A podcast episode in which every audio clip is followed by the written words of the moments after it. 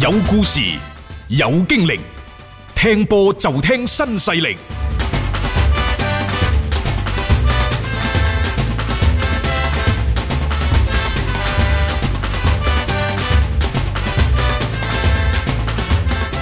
接住呢，我哋睇國家隊方面嘅消息。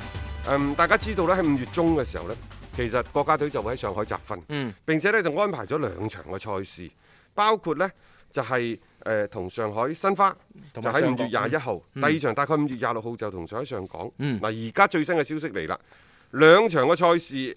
將會喺完全封閉嘅環境當中進行， 唔對外開放，亦都唔進行現場直播。我話俾你聽，肯定唔直播啦直。播啦，係咯。你記唔記得以前列比啊？誒個即係幾公里外已經圍晒， 唔俾你入即去係人啊哋。有啲技戰術嘅演練，係啊，佢係需要呢，保密你嘅。喺保密嘅前提之下進行嘅。嗯隊內賽都係啊係，我做乜要將我呢一排練嘅嗰啲嘢冇錯，嗱，外行睇熱鬧，內行睇門道。嗯即係話，如果你話我呢一排先佈置嘅戰術，譬如話無鋒陣，譬如話我擺三中位，嗯兩個中位點打，到底係三一四二、三四一二嚇、三二三二等等，我做咩要講打俾你睇啊？冇錯啊！你而家唔止球迷睇到喎，連對手啊啊出間諜都唔使啊！即係以前咩比爾沙派間諜去睇人哋即係啊訓練緊，而家唔使啊。我做咩要俾你睇呢一個洛國富？係啊，到底係打主力定係打超級替補？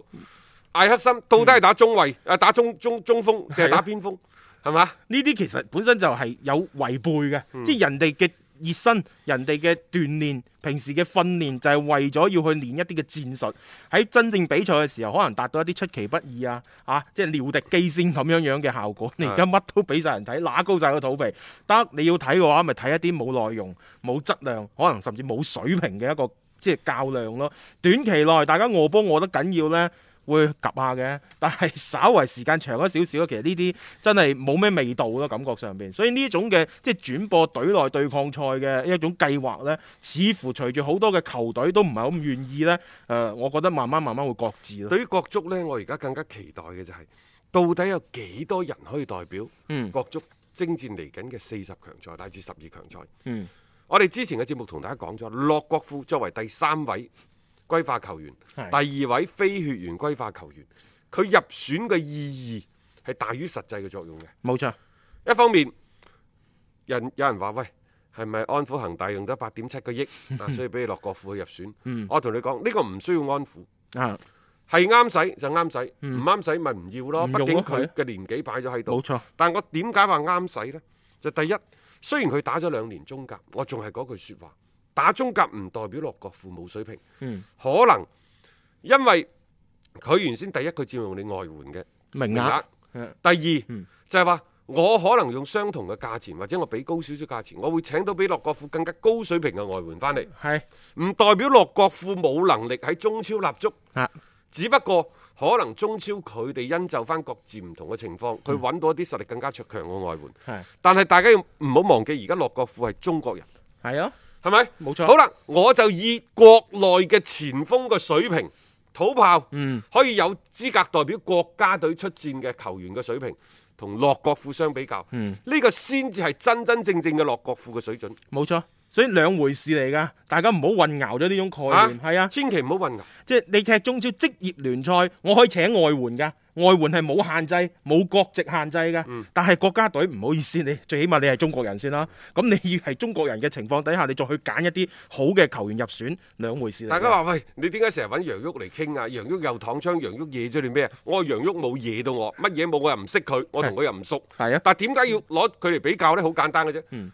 位置相同啊，同位置上面對大比，家都係中鋒，都係係前鋒，係啱唔啱啊？咁、嗯你話楊旭嘅能力高，抑或洛國富嘅水平高？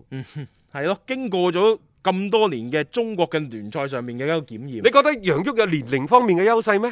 都冇啦。那就吹啦吧，啱唔啱啊？係冇錯啊，所以即係其實佢嘅一個入選呢，嗱而家某程度上面你為誒、呃就算你係喺一啲嘅規劃嘅政策上邊，誒、乃至係一啲嘅技戰術水平上邊，大家不妨放長雙眼去睇睇，究竟洛國富嘅一個入選係咪真係叫做係即係實至名歸先？好啦，我話佢更加多係一個標誌性、嗯，一個方向性嘅事件嘅出現。隨住洛國富嘅入選，再落到嚟費南多，喂，呢個後生啦吧？係呢個呢個後係生中超打主力啦吧？係啊場場放到你哋啲小摩托啊，聞風喪膽啊，好啦，阿蘭人哋打中超啦吧？係打中超啦，高拉特打中超啦吧？最佳射手啦吧？係啊啊，蔣光泰嗯被證明能力係得嘅，嗯亦就話仲有四個人，咁你再加埋黑心就五個。嗯好啦，洛國富同埋李可又揀一個。嗯，咁可能到到最尾落選嘅都係洛國富，因為唔係你恒大玩晒噶 嘛。亦就話我哋而家可以預計嘅呢，就係誒嚟緊，可能去到年底真係要打嗯呢一個四十強賽。而家講咗啦，十月之後之後係再啊安排啊嘛，係啊係咪？啊包括亞冠嘅賽事都都係十月、十一月就打晒佢啊嘛。嗯啊，甚至乎縮短賽程，嗯啊賽會制等等，話北京國安之前打嘅小組賽都唔算嘛，全部重新打過啊嘛。啊咁啊一場啫，唔啊算算啦，嗰啲都冇所謂啦。係啦，嚇、好啦，我哋再講翻，就話如果真係有咁多嘅歸化球員嘅出賽，你再睇翻喺世界各地所有嘅強國，喂，連德國都歸化啦。係早早嘅，你唔好講人哋保定兄弟嗰啲，一個代表加納打，一一個個代代表德表國德國打。佢喂，選嘅啫嘛德，國嗰啲夠純種啦吧？啱唔啱啊？係點解德國啲球迷都可以接受歸化嘅球員？嗯我哋中國球迷水準又唔高，你仲唔接受歸化呢？你嗯可以同我講，你話斌哥，我唔係接受唔歸化，我係唔想睇到咁多歸化嘅球員出現喺國家隊度，嗯啊心情唔好受咯， 接受唔到啦。呢啲係狡錢， 係係嘛？係好啦，喂，你再睇翻法國，斯丹啊，法國人咩？阿爾及利亞嘅係你再睇翻成班嘅法國嗰啲國家隊啲球員，佢更加有幾多多啊個係真係即係所謂純種嘅，純種嘅當地人呢？係人哋更加多嘅又咪從啲咩摩納、摩洛高哥啊、啊，阿爾及利亞、北非嗰啲地北方啊，非嗰啲地方嚟嘅，正一係嚟嘛北非諜影啊，係啦，好啦，英格蘭係有幾多個係英格蘭本土土生土長嘅嗯土著呢？冇錯，即係講呢啲，我覺得即係喺足球呢項運動裏面，既然佢有一種咁樣嘅規化嘅，再睇翻亞洲，大陸係日本有冇歸化？有沙特有冇歸化？有。卡塔爾成隊波都歸化，又係攞亞洲杯冠 軍，即係佢係可能你會覺得佢呢種規範更多都係僱傭兵嘅咁樣嘅性質敍利亞、菲律賓，我哋四十強賽小組賽嘅對手，啊。人哋都不斷歸化啦。菲律賓聽講三十個，但係佢唔認話嗰啲係冇血緣人嘅，哋搖旗，梗係啦，佢咁多嗰啲嗰啲血緣，你知㗎係啦。啊以前啊幾犀利啊！人哋都係咁樣推進嘅， 我都話中國足球希望在廣州，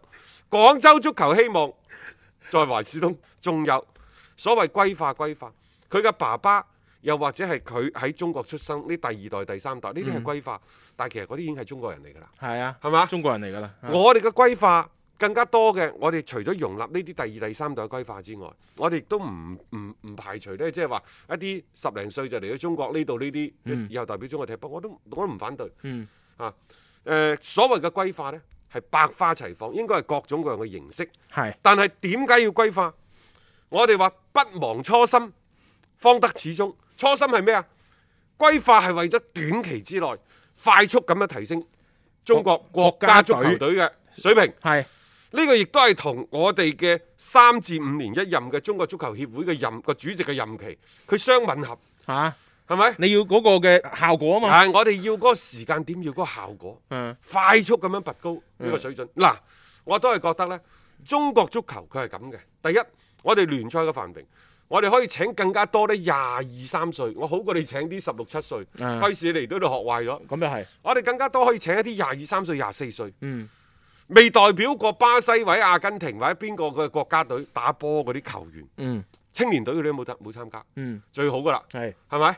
然之後呢，又或者入選個青年隊冇正式比賽嘅都得。嗯，等佢廿三歲、廿二歲嚟歸化，去到廿七、廿八歲打夠五年啦，嗯啱規矩啦，快啲歸化。廿七八歲啱嚇，啱晒啊，可以打兩屆嘅世界 盃，足夠啦。廿七八歲一屆，啊三十一二歲一屆。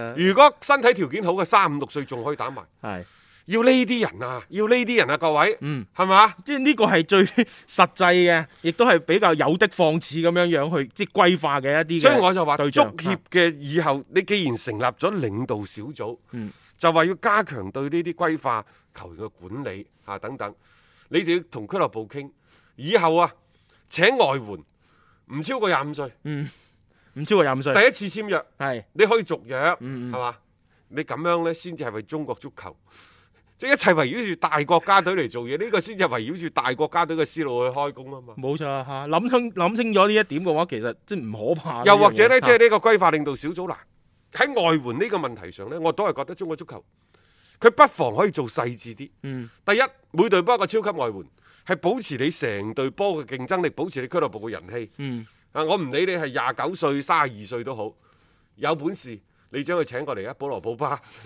啊、斯朗啊、美斯，你可以請過嚟，每隊波一個超級外援。嗯另外呢，仲可以有誒、呃、幾多個？譬如話，仲有你註冊六個啊。另外呢，可能有三個，我要求你第一次簽入嘅，嗯，都係要求你廿二歲、廿三歲以下嘅。係咪得咯？咁樣就等於仲有啊，前係未代表過佢原先嘅國家打國家隊嘅賽事，即係呢班人係符合歸化嘅條件嘅。嗯但係我歸唔歸化到期時我再講。我睇你喺聯賽當中嘅表現。